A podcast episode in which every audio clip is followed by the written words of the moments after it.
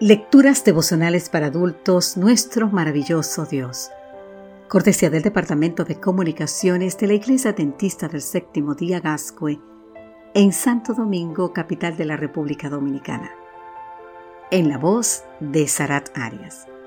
Hoy, 28 de diciembre, ora por mí, River Jordan. San Mateo capítulo 25, los versículos 27 y 40 nos dicen, Señor, ¿cuándo te vimos hambriento y te alimentamos? ¿O sediento y te dimos de beber? Respondiendo el rey les dirá, De cierto os digo, que en cuanto lo hicisteis a uno de estos mis hermanos más pequeños, a mí lo hicisteis. Se acercaba el final del año 2008 y River Jordan, una conocida autora que vive en Nashville, Tennessee, no hacía otra cosa que pensar en sus dos hijos. Uno debía viajar a Irak y el otro a Afganistán. ¿Y sabes cómo? Como soldados del ejército estadounidense. Un día, de la manera más inesperada, sus pensamientos fueron atraídos en otra dirección. River estaba en un parque cuando una mujer extraña se acercó. ¿Tienes un dólar que me puedas regalar? le preguntó la mujer a River. Cuando River respondió que no tenía dinero, la mujer sacó un dólar de su bolsillo. Esto es para ti, le dijo. No puedo aceptarlo, dijo River. Entonces la extraña se levantó parcialmente el pantalón y dejó al descubierto una pierna de metal. Luego contó la historia de cómo se ganaba la vida mendigando.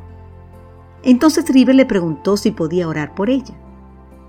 Para su sorpresa, Esther, así se llamaba la extraña, no solo aceptó la propuesta, sino que además ella misma oró por River y luego se despidió.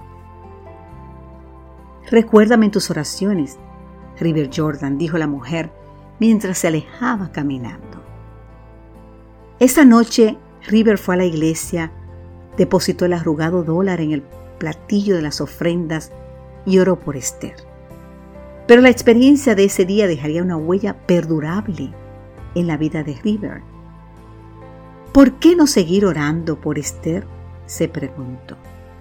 ¿Y por qué no orar por otros extraños? Entonces tomó una decisión que cambiaría para siempre su vida. Oraría por un extraño cada día del nuevo año. Ya tenía su resolución de año nuevo. Una resolución que la sacaría de su muy pequeño círculo de oración y abriría sus ojos a la necesidad de tanta gente por la que Cristo también murió. La experiencia de River Jordan me dejó pensando en lo pequeño que es el mundo de mis oraciones.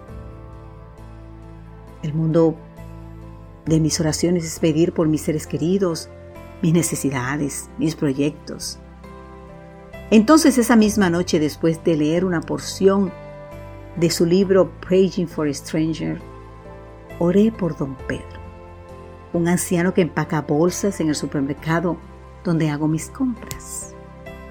Amado Jesús, abre mis ojos para que yo pueda ver en las personas que no forman parte de mi mundo a tus hermanitos más pequeños, almas preciosas por las cuales moriste en la cruz Ayúdame a ser más sensible a sus necesidades y a ser más de mi parte, para que ellos también puedan saber de tu maravilloso amor.